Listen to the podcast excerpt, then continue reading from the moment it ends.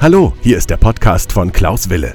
Wille, der Podcast für das Familienrecht. Wo ein Wille ist, ist auch ein Weg. Herzlich willkommen und es geht auch gleich los.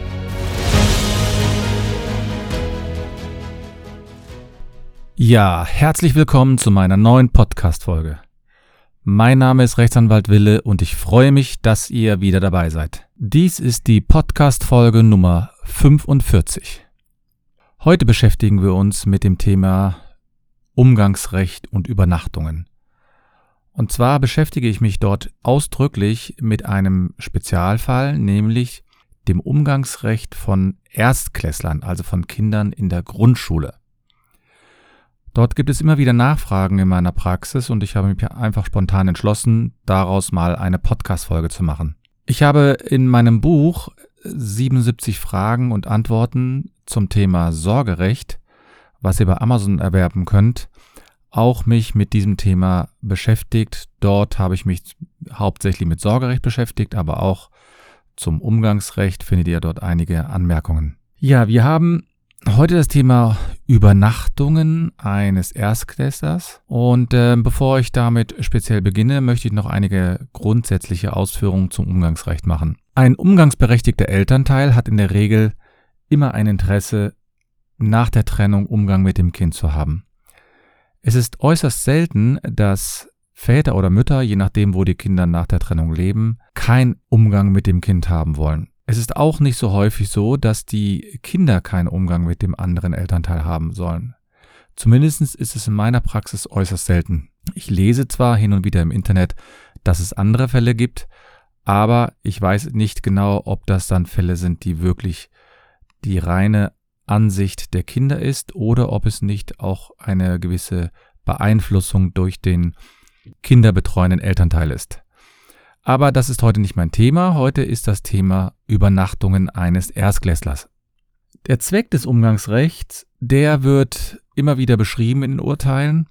Und ich habe so ein Standardzitat, da geht, das ist vom Oberlandesgericht Frankfurt vom 31. Oktober 2016. Die sagen, dass der Umgang dazu dient, dem Umgangsberechtigten auch nach der räumlichen Trennung vom Kind weiterhin zu ermöglichen, sich vom körperlichen und geistigen Befinden seines Kindes und seiner Entwicklung durch Augenschein und Aussprache fortlaufend zu überzeugen. Ich habe das Zitat jetzt etwas verkürzt wiedergegeben. Und es geht also darum, dass man nach der Trennung trotzdem noch Kontakt haben soll. Und hier ist dann die Frage, wie soll der Kontakt stattfinden? Diese Frage stellte sich zum Beispiel auch während der Corona-Pandemie. Denn einige Eltern waren dann der Auffassung, dass sie den Umgang nicht mehr persönlich durchführen müssten, sondern nur noch Telefonate oder Briefe, E-Mails, SMS, Videotelefonie, also all diese, ich sage mal, eher unpersönlicheren Kontaktmöglichkeiten wurden dann gewählt.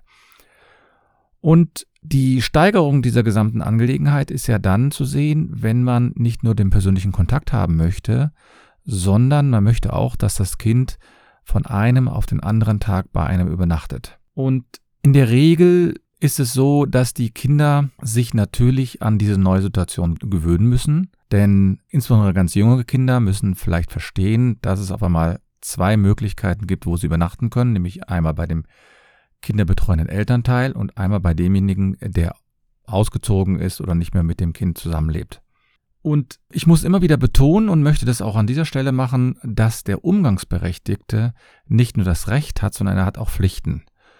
Ich rede jetzt nicht von der Pflicht zum Unterhalt, sondern ich rede das von der Pflicht, dass er oder sie Kontakt mit dem Kind haben soll, und zwar persönlichen Kontakt.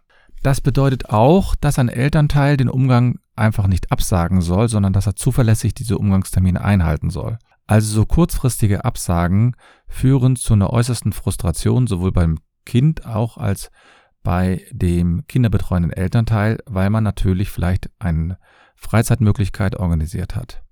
Auf der anderen Seite gibt es eben auch kinderbetreuende Elternteile, die, ich sag mal, äh, keine große Lust haben, das Kind herauszugeben.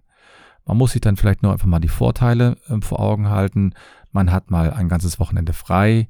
Man kann mal seine eigenen Hobbys oder Interessen verfolgen. Nun zurück zu dem Thema Umgangsrecht und Erstklässler. Hier möchte ich sozusagen als Ausgangsfall auf ein Urteil oder beziehungsweise auf einen Beschluss äh, beziehen, und zwar vom Oberlandesgericht Köln. Das ist eine der wenigen Entscheidungen, die sich ausdrücklich mit Umgangsrecht zu Erstklässlern befasst hat.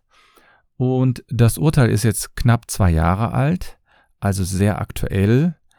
Und es ging in diesem Fall darum, dass eine Mutter nicht wollte, dass ein Kind, das in der ersten Klasse war, bei dem Kindesvater übernachtet. Und das Oberlandesgericht hat, also das Oberlandesgericht musste sich mit dieser Beschwerde befassen. Das Amtsgericht hatte die Übernachtung schon angeordnet. Und die Mutter hat sich explizit gegen den Übernachtungsumgang gewandt. Und das Oberlandesgericht Köln wies in dem Beschluss darauf hin, dass ein Alter an sich kein Grund ist, um eine Übernachtung abzuweisen, sondern die Grenze ist immer das sogenannte Kindeswohl. Und zwar dient der Umgang auch über Nacht sozusagen dazu, dass das Kind nicht nur sozusagen die Freizeit mit dem Vater oder mit der Mutter erlebt, sondern dass es auch mal, ich sage mal, den Alltag erlebt. Das heißt, ins Bett gehen, Zähne putzen, duschen, da Abendessen, Frühstück und das, was dazu gehört. Und das erlebt man ja normalerweise nicht, wenn man nur, was ich von 10 bis 18 Uhr beim Vater oder bei der Mutter verbringen kann. Das bloße Alter eines Kindes ist kein Kriterium für die Frage der Anordnung der Übernachtungskontakte. Und weitere Gegenargumente, die aber jetzt nicht in diesem Fall vorkommen, sind aber zum Beispiel, ja, die Angst der Mutter, dass das Kind durch die Übernachtung überfordert wird. Auch das wird in der Regel nicht akzeptiert als Begründung, denn es ist natürlich klar, dass es am Anfang immer eine Veränderung gibt.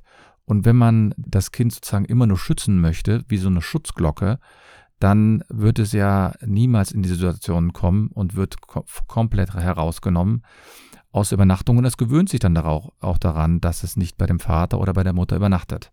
Selbst wenn es die ersten Umgangskontakte gab, also auch Übernachtungskontakte, und da gab es Schwierigkeiten, weil das Kind gerne zum anderen Elternteil wollte, weil es geweint hat, auch dort sagen die Gerichte, dass das kein Grund ist, um das grundsätzlich abzulehnen.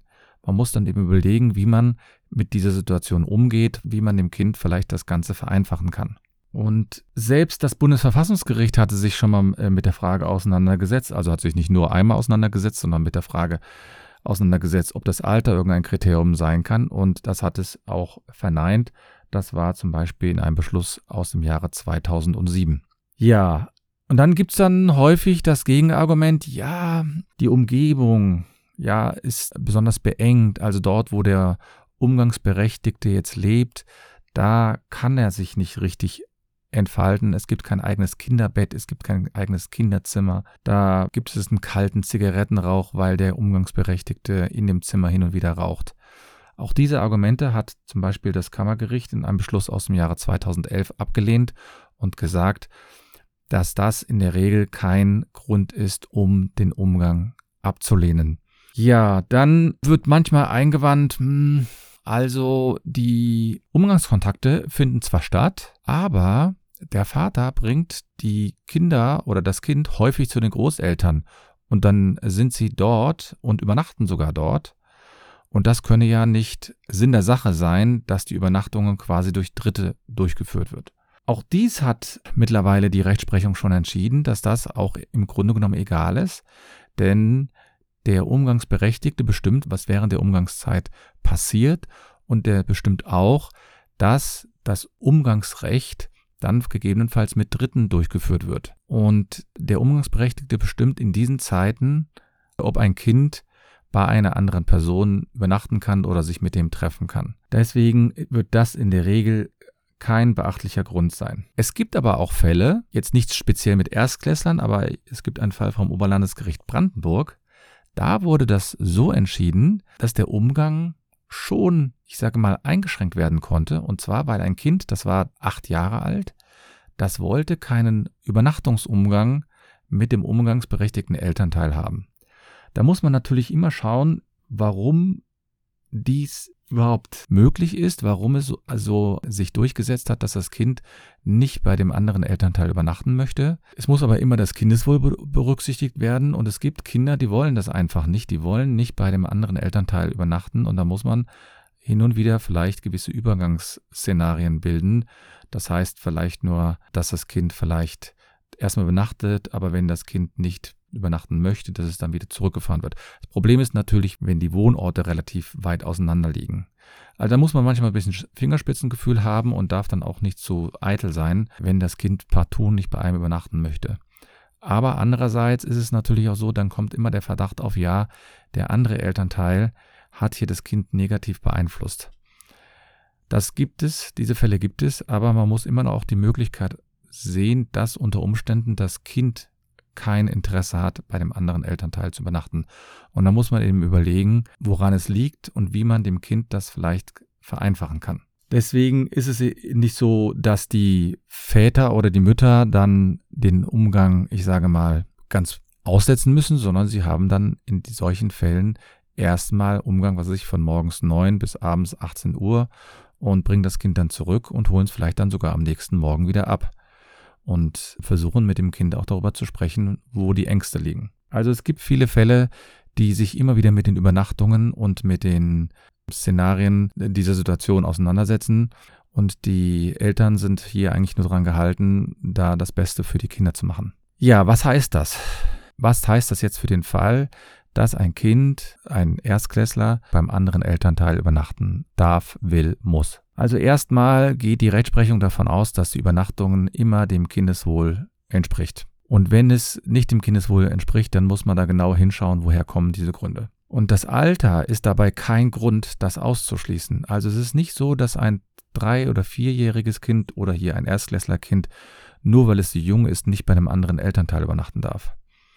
Das wird von der Rechtsprechung ganz einhellig abgelehnt. Gerade wenn die Kinder nicht weit entfernt wohnen vom anderen Elternteil, muss der Ausschluss von Übernachtungen immer besonders gut begründet sein und kann nicht einfach pauschal mit dem Alter begründet werden, sondern da muss man wirklich schauen, welche Gründe sprechen für die Übernachtung und welche Gründe sprechen gegen die Übernachtung. Und können sich dann die Eltern mal nicht einigen, ja, das kann ja mal sein, dass die Eltern nicht miteinander reden können. Sie können nicht beim Jugendamt miteinander reden, sie können nicht beim äh, Gericht miteinander reden, dann muss das Gericht natürlich eine Entscheidung treffen. Und das Gericht hat den Umfang des Umgangsrechts immer zu entscheiden, und zwar liegt hier natürlich das Ganze unter dem unbestimmten Rechtsbegriff Kindeswohl. Das heißt, wenn das Gericht der Auffassung ist, eine Übernachtung widerspricht dem Kindeswohl, dann ist das Gericht gezwungen, die Übernachtungen abzulehnen. Aber nochmal, die Übernachtungen werden in der Regel immer als Kindeswohl förderlich angesehen. Das Gericht kann aber den Umgang einschränken, das heißt es kann sagen, es gibt keine Übernachtung, das wäre eine Einschränkung, es kann es auch erweitern und es kann natürlich auch den Umgang, aber das kommt nicht so häufig vor, komplett einschränken und ausschließen. Das heißt, da müssen wirklich ganz erhebliche Kindeswohlgründe vorliegen, aus denen ersichtlich wird, dass das Kind durch einen Umgang oder durch eine Übernachtung wirklich geschädigt wird. Ja, das ist eine Folge gewesen, Umgangsrecht mit Erstklässlern. Ich äh, werde einige Entscheidungen Insbesondere die Entscheidung vom Oberlandesgericht werde ich in den Shownotes aufführen. Ich hoffe, dass ihr Spaß an der Folge hattet und ich hoffe natürlich auch, dass ihr mir eine Bewertung gebt. Ihr könnt mich auch auf Instagram finden. Da findet man mich ganz einfach unter Klaus Wille oder auf meiner Homepage www.anwalt-wille.de. Und egal, wie es euch jetzt gerade geht, nicht vergessen, wo ein Wille ist, ist auch ein Weg.